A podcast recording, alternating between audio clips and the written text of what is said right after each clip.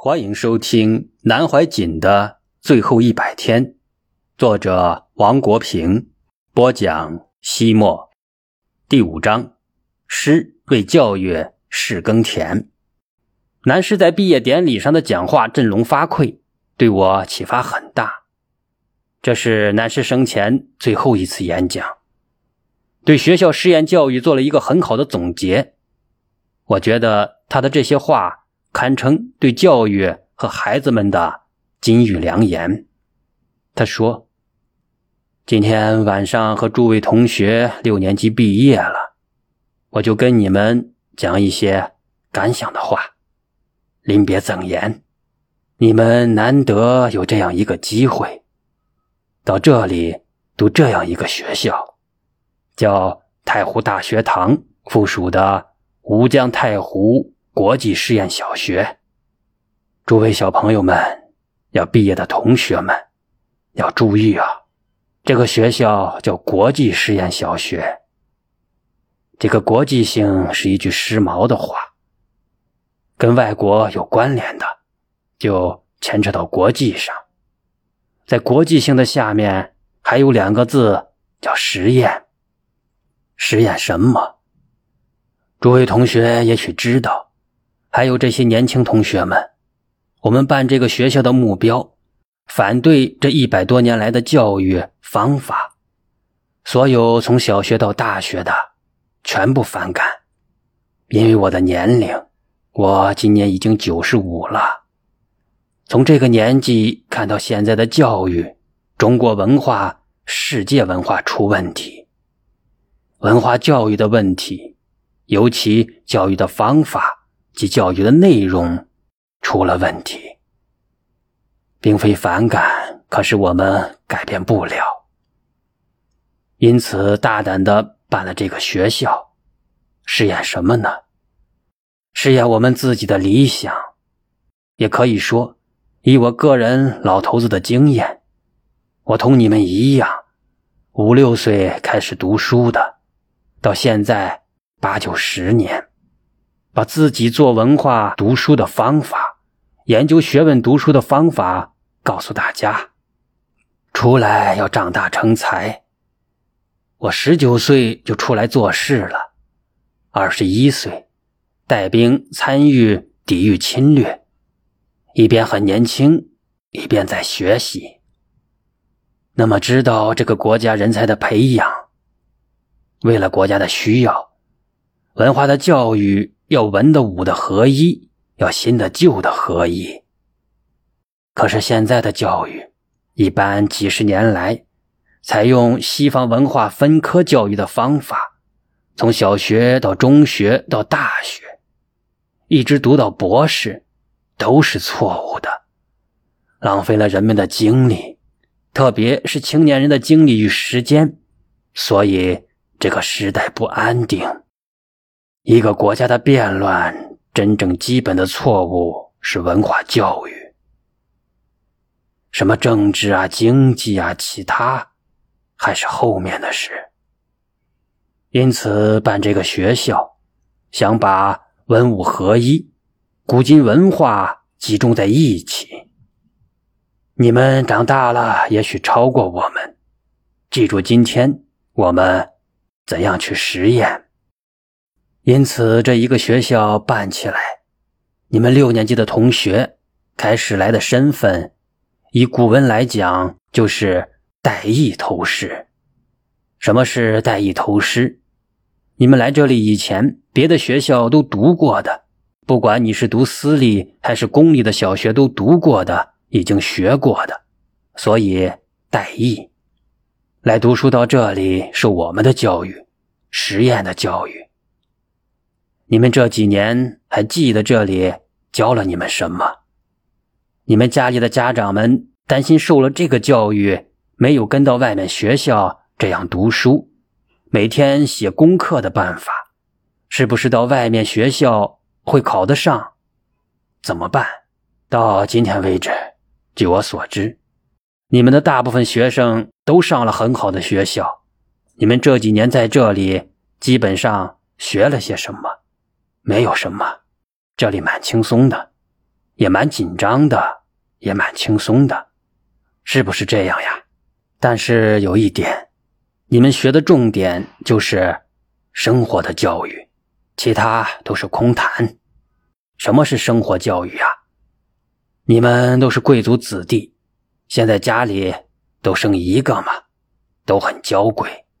你们现在在这个实验学校里头，大的照顾小的，爱同学，爱团体，不是管理，是影响。教育是影响，不是靠管理。这个学校能做成这样，第一个要归于我们的董事长。李传宏先生、板威格的影响，郭校长是他的孩子，是他的外甥。郭校长十一岁半跟我到美国，那时他跟你们一样，很坚强，自己起来过难关。小学在美国读，中学在香港国际学校学习，大学是读的纽约大学，学商的，做生意，干银行的。纽约大学商学院毕业以后，在读哥伦比亚的教育硕士，再后来回来跟我。博士是复旦大学的博士，所以他毕业以后做过银行的事，一个月十几万、二十几万的待遇，他用不着很辛苦放下这些待遇来办这个学校。他十几岁时，每天晚上坐在我的旁边。跟我们这些中国人讲中国文化、读中国书的，所以他毛笔字也会，什么都会。之所以到这里来，因为他的舅舅，维格的董事长的影响，编这个读中国文化的书，跟他妈妈两个人一起到大陆跟到我，向大陆推广读经，儿童读经。这二三十年来，中国儿童的读经就是他们母女两个推广出来的。可是他发现了问题。一般想想，光读中国书，以为中国书了不起，外文不读了，一般知识缺乏，这有问题。因为看了他舅舅，他编了英语书，办了这个学校，以他的经验跟你们分享。他本人也不好跟你们讲，可是他办了学校跟我讲。我告诉你们，现在学校办了四年，他为了你们同学的教育掉了很多次的眼泪。他的心情，老实讲句真话，老师们不完全懂的，你们同学们更不懂。我看到他多次的哭，他本人不是怕办学校。他怕对不起你们，办学校干什么？只有我知道。哎呀，我说你不要难过了，你办的很好了。再说你真的受不了，明天就不办。我们又没有欠谁的，赔精神赔钱，又不想办教育赚钱，欠了谁呀？不办就不办，你要赚几十万都有。多好啊！所以把他这个精神告诉大家，所以我鼓励他，你把这些五六年教育的经验写出来，在中国现代的教育史上是一门很珍贵的经验教育的书。怎么样做一个完整的了不起的人？怎么样做一件事情？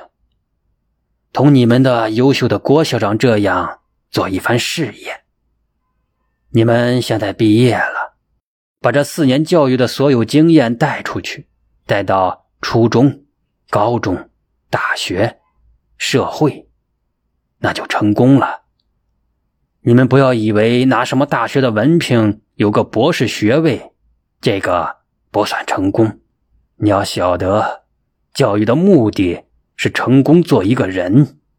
你们把这几年的基本生活教育这个精神。带到社会上，我可以断定你们将来是顶天立地的，与众不同。千万要记住我今天的话，记住做人的根本，生活教育。你们要知道人生，什么叫人生？生存生存具体的讲就是生活，就是衣食住行，怎么样穿衣服，怎么样吃饭，怎么样睡觉，怎么样小便，怎么样大便，这些生活都是教育，处处要规矩礼貌，把生活处理好了，就是你们这四年所学的这一套，这是基本。